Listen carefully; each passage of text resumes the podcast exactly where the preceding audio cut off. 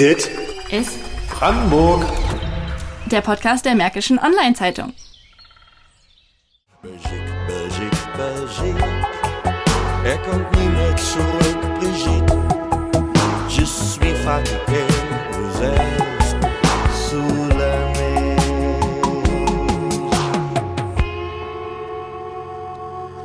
Zurück in den brandenburgischen Wäldern ging es mir nicht gut. Diese tiefe, wohlklingende Stimme, die hier von den brandenburgischen Wäldern singt, kennen viele. Es ist die von Friedrich Lichtenstein in seinem Song Belgique Belgique von 2014. Er ist Künstler, Entertainer und Werbeikone. Und damit herzlich willkommen zu einer neuen Folge Dit ist Brandenburg. Mein Name ist Katharina Schmidt und mit mir zusammen spricht heute Jackie Westermann. Ja, von mir auch. Hallo Brandenburg. Katja hat unseren Interviewgast ja gerade schon genannt. Es ist äh, Friedrich Lichtenstein, der bürgerlich Hans-Holger Friedrich heißt. Und er ist Künstler, Sänger von sphärischer elektronischer Musik, aber den meisten da draußen ist er wahrscheinlich als bunter Darsteller in Werbespots von Supermärkten, Satellitenbetreibern, Brausepulver oder Autos eher ein Begriff. Zumindest war es das auch mir.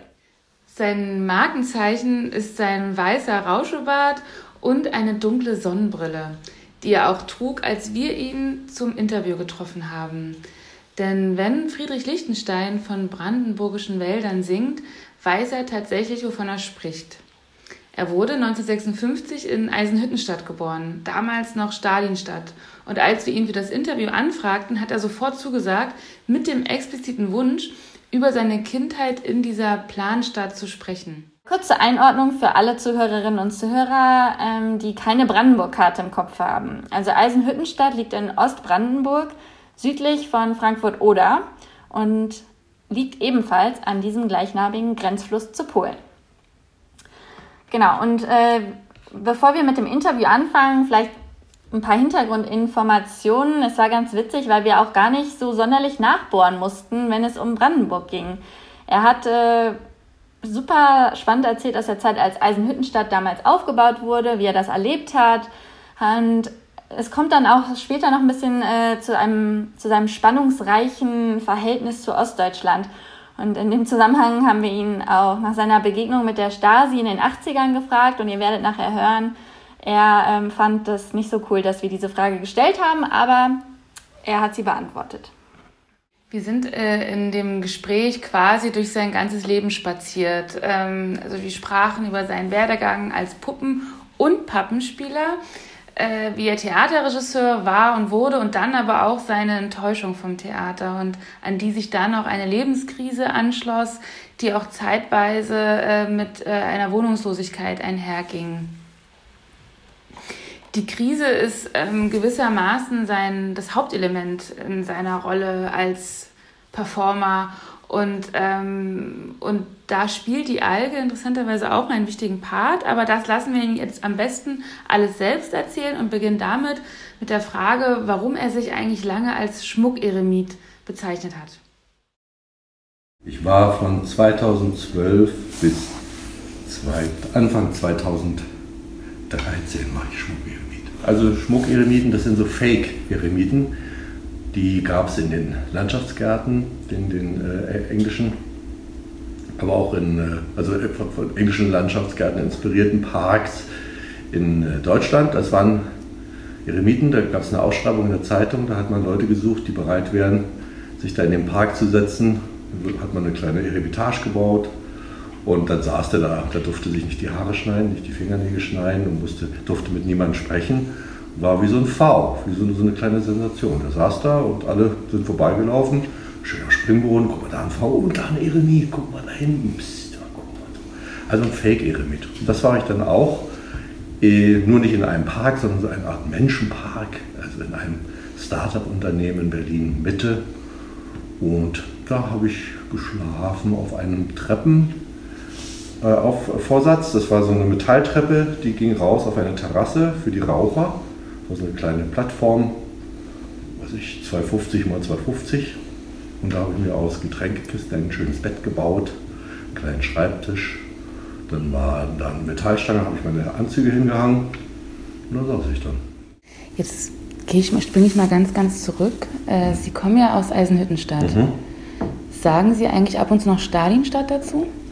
Naja, ich, äh, ich sage immer, dass meine Kindheit habe ich ja tatsächlich in Stalinstadt verbracht und ich sehe dann auch, wie mein Gegenüber manchmal zusammenzuckt und das finde ich natürlich interessant und gut. Und ja, und dann, dass es nicht mehr so heiß, das hat sich ja auch rumgesprochen. Und ja, ich habe viele Jahre, ich bin ja auch mit 16 dort weg und ich war ja viele Jahre auch nicht besonders stolz darauf, von dort zu kommen. Äh, habe dann aber, je älter ich wurde, gemerkt, dass ich das, äh, wie sagt man, face it, äh, das hat mich geprägt. Und als ich dort als kleines Baby dann an, herangewachsen bin, rumgelaufen bin auf diesen Gehwegplatten unter diesen Lautsprechern, wo die Musik kam, an den Springbrunnen vorbei, den Goldfischen, den Rosenbeeten, den Skulpturen überall, den Reliefs, diese, und auch vielleicht dieser Idee, einen, einen neuen, äh, eine, eine neue Stadt zu gründen mit neuen Regeln. Weil das darf man ja auch nicht vergessen.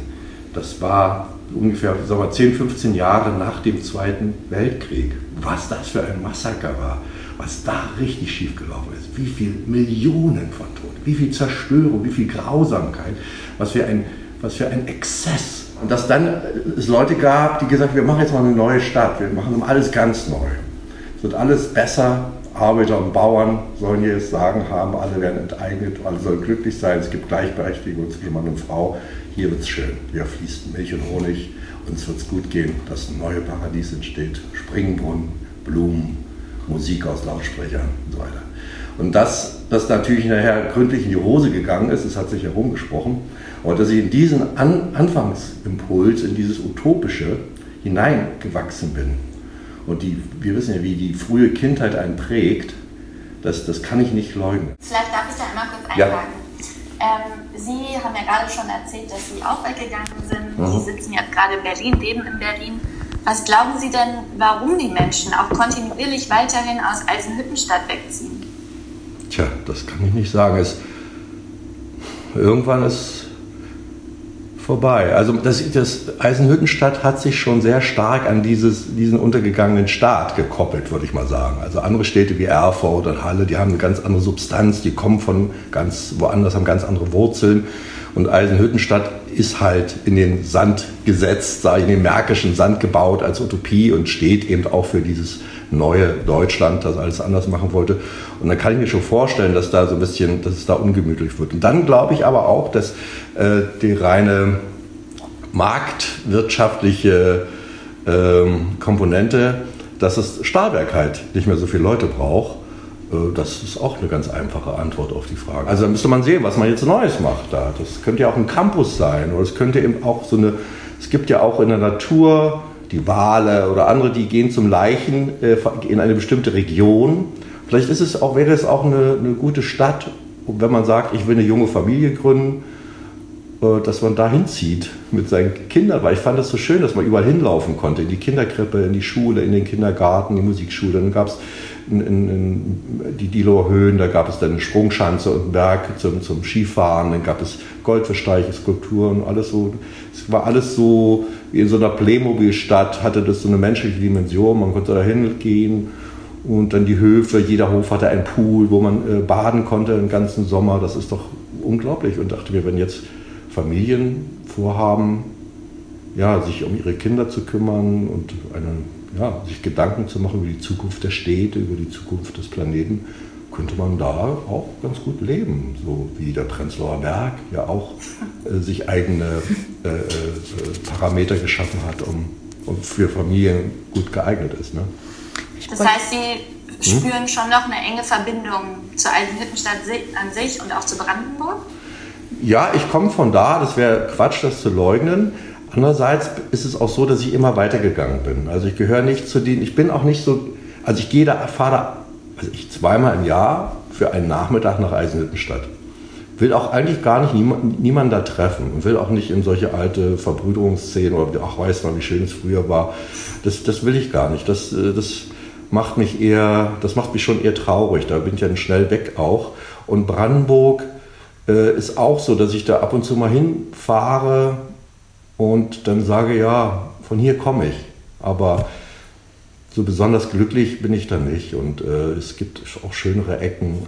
Aber, das ist ja auch so, wenn ich jetzt zum Beispiel mit Ostdeutschen zusammen am Tisch sitze und es sind nur Ostdeutsche und ich, dann wird mir richtig schlecht. Dann, dann bin ich auch wirklich einer, der dann auch ganz schnell sagt, Leute, bitte vergesst nicht, wie traurig das alles war. Wie grau und trist und traurig das war. Hört auf.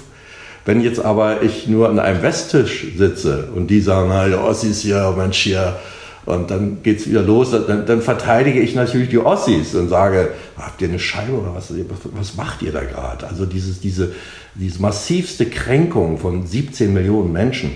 Äh, und Kränkung muss ja nicht immer eine, eine Absicht sein. Also Kränkungen können eigentlich auch passieren. Mit, aber es ist definitiv eine gigantische Kränkung. Und das ist nicht gut. Aus dem Schoß der Kränkung passiert nichts Gutes. Äh, und äh, das, ihr müsst das mal ein bisschen relativieren. Und dann auch das, das ganze Unwissen.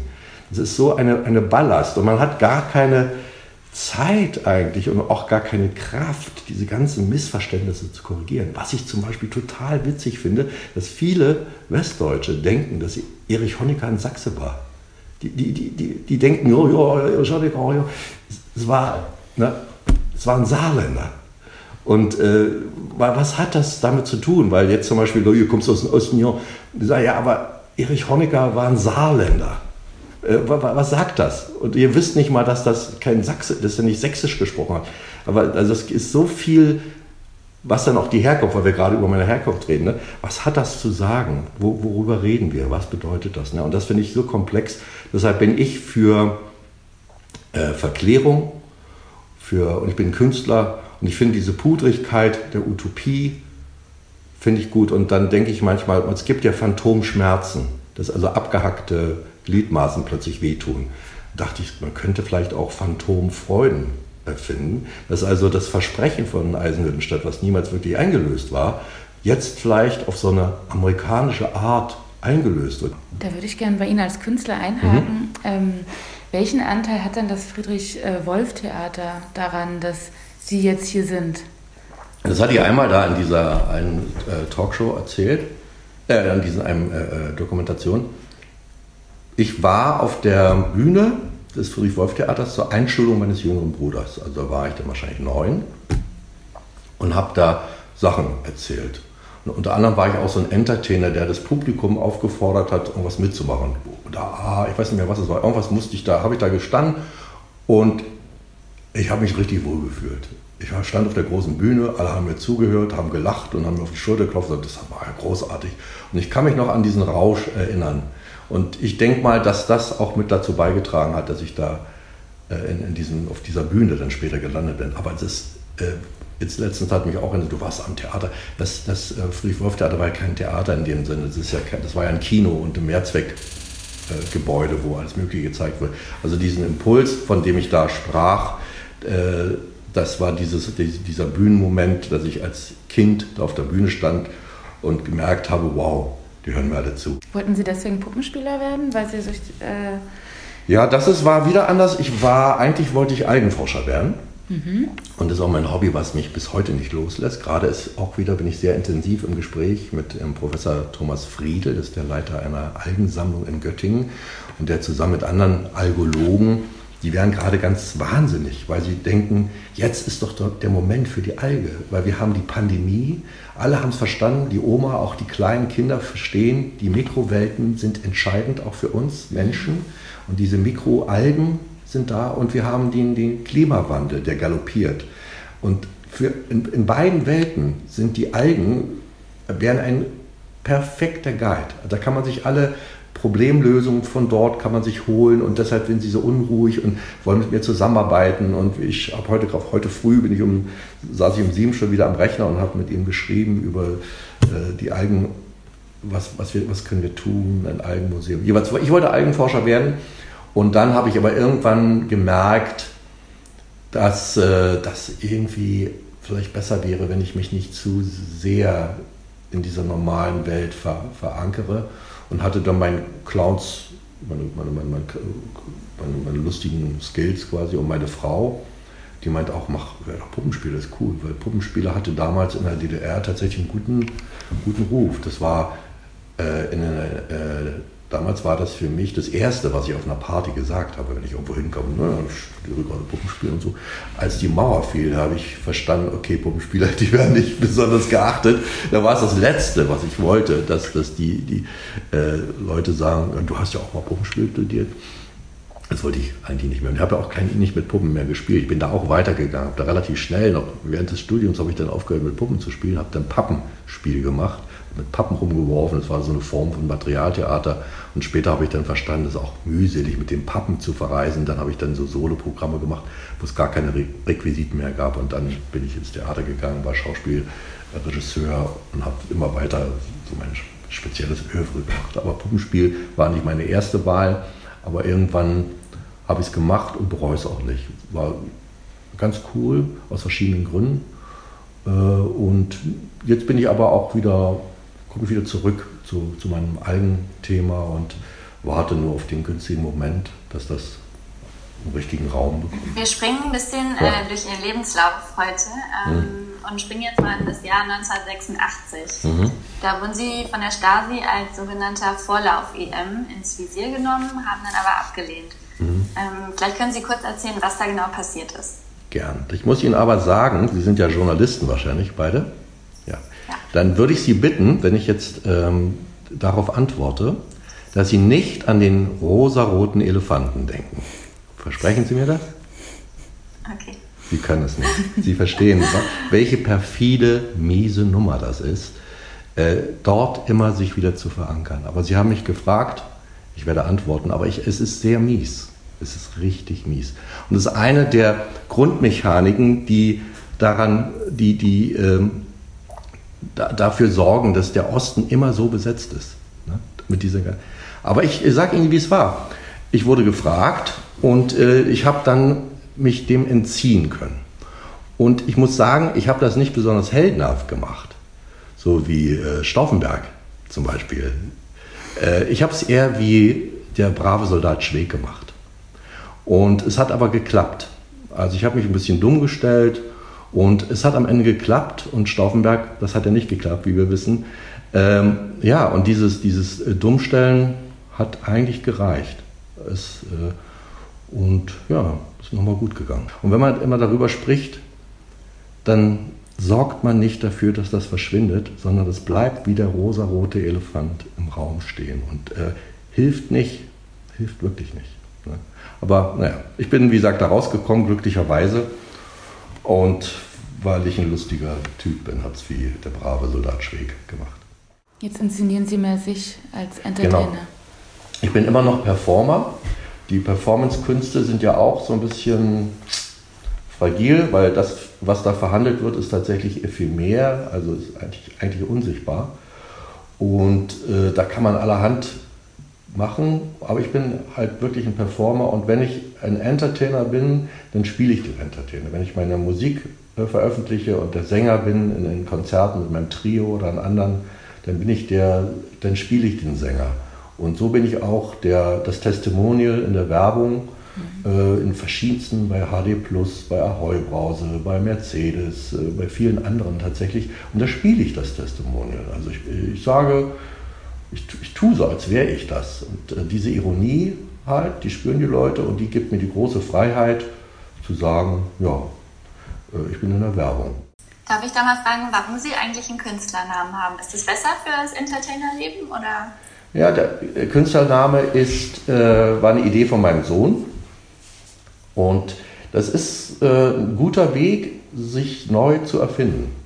Ich bin ja nicht der einzige Künstler, der nicht mehr so heißt, wie seine Eltern ihn genannt haben. Sind eigentlich alle, die mir einfallen. Alle Künstler heißen nicht mehr so, wie, wie sie als Kind hießen. Und das ist auch ein Akt der Selbstermächtigung, dass man sagt, nee, ich bin nicht mehr der, ich bin jetzt der.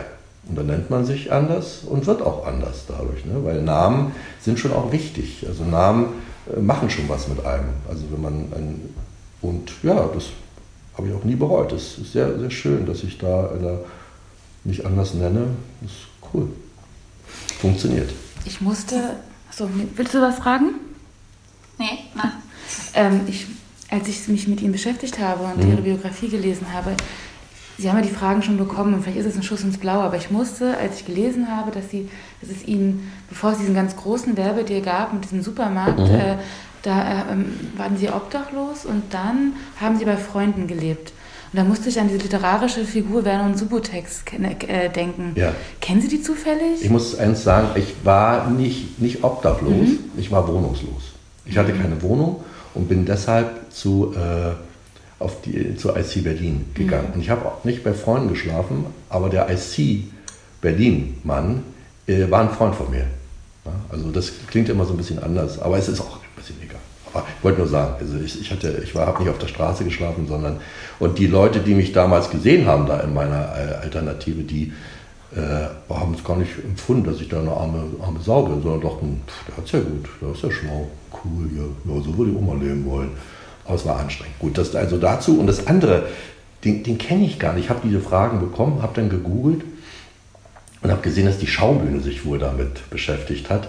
Aber mir ist das nie untergekommen, leider, ja. Also, wenn Sie mal Zeit haben, ist eine schöne, schöne ja. Romantrilogie, empfehle ich Ihnen sehr. Ja, gut. Können ja, ja, ich habe es gesehen, dachte, oh nee, Mist, habe ich, hab ich keine Berührung dazu. Ja, alles ja. gut. Sie hatten auch mal in einem Interview gesagt, dass ähm, Leute, denen es am dreckigsten geht, die haben den verschärftesten Humor. Ja. Und jetzt mal in die Zukunft geblickt nach dieser Corona-Pandemie. Ja.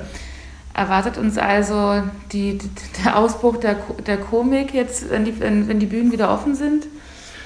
Naja, das äh, wäre interessant zu sehen.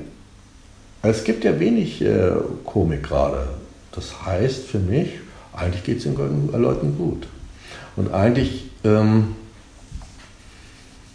aber wir stecken zu sehr, also ich stecke da zu sehr drin in der, der, der Misere. Es, aber die, sag mal, die Krise ist ja mein Hauptelement. Da, da schwimme ich ja wie ein Fisch im Wasser. Und viele Künstler schwimmen in der, in, in der Krise. Und eigentlich ist das für, für mich normal. So, äh, ich arbeite weiter, mache mir Gedanken und sehe, wie meine Konzepte eigentlich ganz gut in die Zeit passen, warte auf die große Verwandlung der Gesellschaft und sehe die Chancen, äh, bin aber auch sehr melancholisch.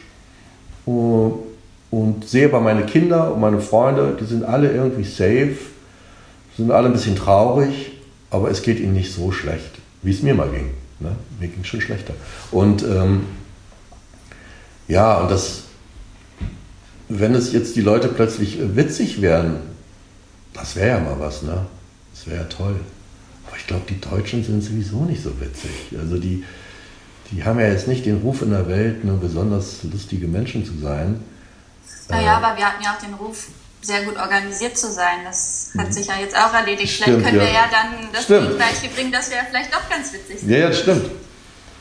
Ja, aber es gibt ja auch Leute im Ausland, die mich witzig finden, ne? obwohl ich ein Deutscher bin. Und die sagen, ja, der ist witzig, ja, du bist witzig, ja, aber die anderen. Für mich als Algenmensch gibt es die Metapher des, des äh, Korallenriffs, wo die Algen ja maßgebliche, zum Beispiel Korallen sind ja keine, ist ja kein Lebewesen, sondern es ist eine Symbiose aus Algen und Nesseltieren. Also ich, und im Korallenriff des Lebens ist allerhand möglich, finde ich. Es sollen viele Schauplätze, kleine, große, nebeneinander existieren.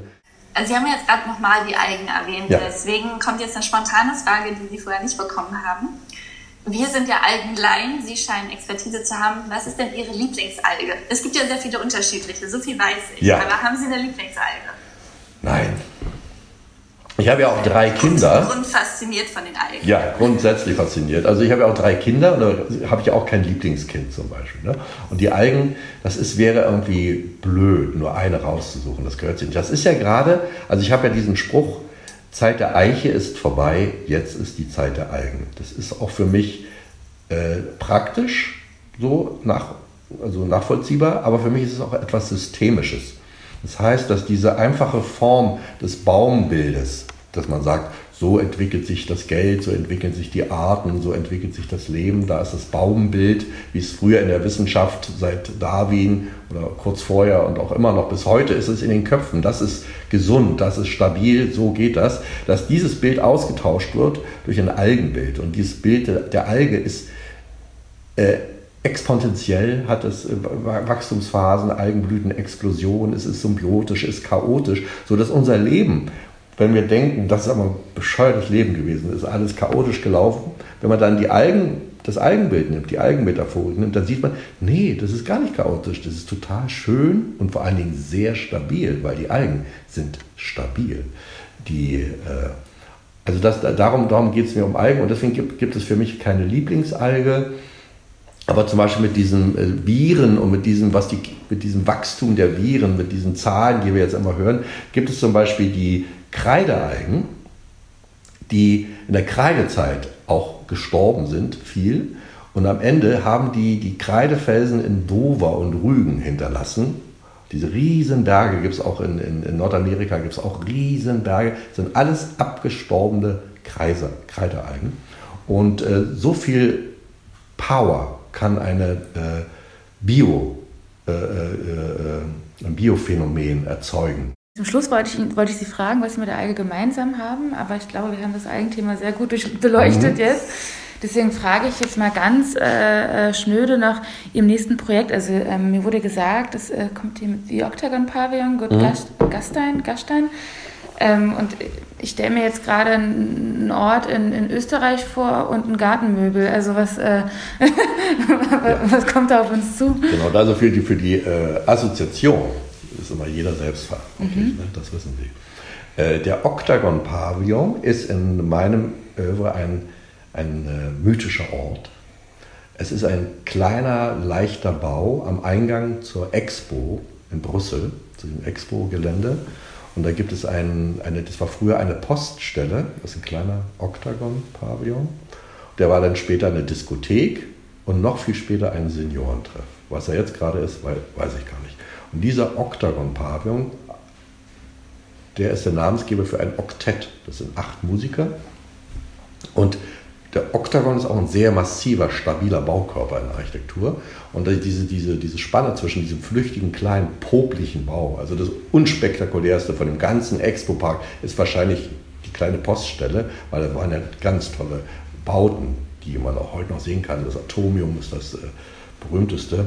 Also diese, diese Spanne von diesem flüchtigen kleinen äh, Bau, diesem Oktagon, aber auch dieser massiven äh, Baustruktur, die, die richtig Power gibt in der Architektur, ist diese Klammer und äh, genau, und das, diese, dieser Song Belgique, Belgique, da ist immer von diesem Octagon-Pavillon die Rede. Und unsere Band, das sind acht Musiker und die heißen Octagon-Pavillon. Gleichzeitig klingt es so ein bisschen modern und utopisch. Und Bad Gastein, mit dem Ort habe ich mich auch schon sehr intensiv auseinandergesetzt, auch weil er ein problematischer Ort ist, ähm, wo Leute sich totlachen, also totgelacht haben über diesen Ort, wenn man gesagt hat, ja, ich beschäftige mich mit Bad Gastein, habe ich mal so eine Veranstaltung erlebt in Baden-Baden, da haben die alle gelacht, weil die sagen, Bad Gastein ist so runtergekommen und so weiter.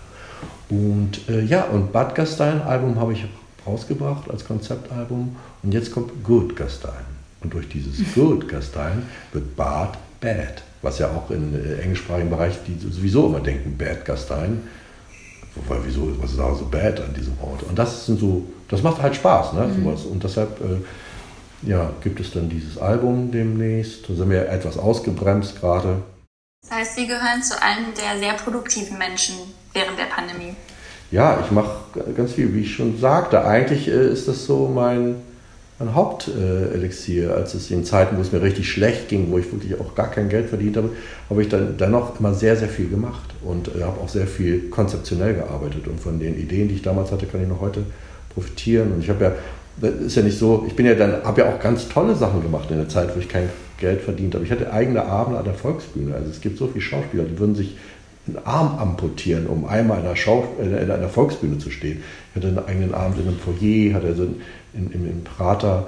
Dann war ich mit Dreisat und Katrin Bauerfeind im Balkan unterwegs für so eine Serie. Dann bin ich in Oper von Bordeaux aufgetreten, war in den tollsten Clubs der Stadt, war ich da ständig. Also es hat ganz viele tolle Sachen gemacht. Aber das Geld, was man dafür bekommen hat, war sehr, sehr wenig und es hat nicht gereicht, äh, um Miete zu bezahlen. Aber man könnte jetzt abschließend sagen, auch wenn Krise ist, sollten Leute nicht verzagen. Ja, das kann man immer sagen. Aber ich finde auch, das kann man machen, das würde ja sogar, ach, weiß ich, das wird sogar Herr Spahn sagen, glaube ich. Da gibt es keinen. Aber was jetzt doch mal was Neues wäre, wäre doch zu sagen, ihr solltet verzagen. Ihr solltet richtig traurig sein. Nutzt die Zeit, um traurig zu sein. Weil dieser, dieser Zweckoptimismus und diese äh, Zweckeuphorie und immer, ach, ist alles schön, haha, so lustig, oh, alles gut, und oh, geht schon, ist auch nicht gesund. Und wenn es irgendwie einen Anlass gibt zu trauern, das sagen auch Psychologen, dann sollte man wirklich trauern. Dann sollte man die Zeit nutzen, um traurig zu sein. Und wenn man tatsächlich ähm, melancholisch ist, äh, dann es gibt sogar, ich vergesse jedes Mal, wer das war, ich glaube, es gibt sogar jemanden, der gesagt hat, angstfrei melancholisch sein ist Glück. Ich glaube, der gleich hat auch gesagt, dumm sein und Arbeit haben ist Glück. Äh, aber tatsächlich würde ich nicht sagen, die sollen äh, ruhig auch verzagen und traurig sein. Das ist äh, auch was Gutes. Wenn man immer die ganze Zeit verdrängt, was man eigentlich fühlt, dann äh, vor allem die, die Leute, die machen gar nicht so viel verkehrt. Ich glaube, dass die, äh, die den Leuten sagen, was sie zu machen haben, die machen viel verkehrt gerade. Aber wir werden es erleben, wie wir da rauskommen. Danke, Herr Lichtenstein, dass Sie sich Zeit genommen haben. Mhm. Danke Ihnen für Aufmerksamkeit. Ja, ich muss zugeben, Jackie, dass Friedrich Lichtensteins Perspektive, die Krise anzunehmen, mir eigentlich ziemlich gut getan hat zu hören. Gerade in dieser Zeit einer nicht enden wollenden Krise. Wie ging es dir nach diesem Gespräch? Ja, man muss sagen, ähm, es hat schon so ein bisschen Mut gemacht, weil man ja auch an seinem Werdegang ein bisschen gesehen hat, dass man mit Krisen auch gut umgehen kann. Also man lernt aus Krisen, ganz wichtig, man kommt aus Krisen auch heraus meistens zumindest. Ähm, das ist gerade, glaube ich, für unsere Situation der, derzeit ganz, ganz gut, ähm, darüber nachzudenken, dass es nach Krisen auch weitergeht. Ich fand, man hat in dem Gespräch auch gemerkt, dass es gut ist, Krise anzuerkennen. Und vor allem ganz wichtig, was wir ja auch gemacht haben mit ihm, über Krisen zu sprechen. Genau, das war es auch schon mit der Interviewfolge von Dit ist Brandenburg. Und in der nächsten Folge gehen wir dahin, was Friedrich Lichtenstein eingangs besungen hat, in die Wälder unseres schönen Bundeslandes Brandenburg. Falls ihr nach dieser Folge Feedback oder Ideen habt, worüber wir unbedingt mal eine Folge machen sollten, schreibt uns gerne an podcast.mods.de oder schaut mal auf Twitter vorbei bei Dit ist Brandenburg oder Mods Podcast. Bis bald. Tschüss, bis bald. Dit ist Brandenburg der Podcast der Märkischen Online-Zeitung.